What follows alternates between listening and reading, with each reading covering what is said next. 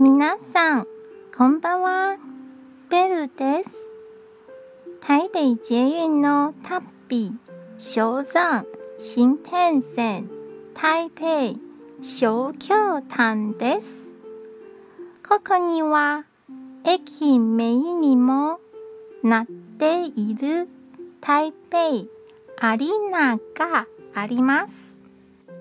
大きい卵という名前がついているのはかつて東京ドームがビッグエッグと呼ばれていたことに由来します。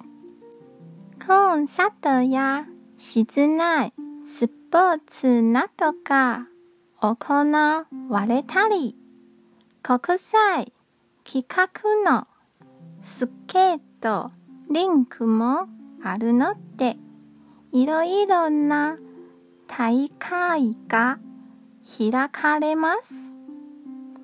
今日も一日お疲れ様でした。ゆっくりお休みくださいね。じゃあ、またね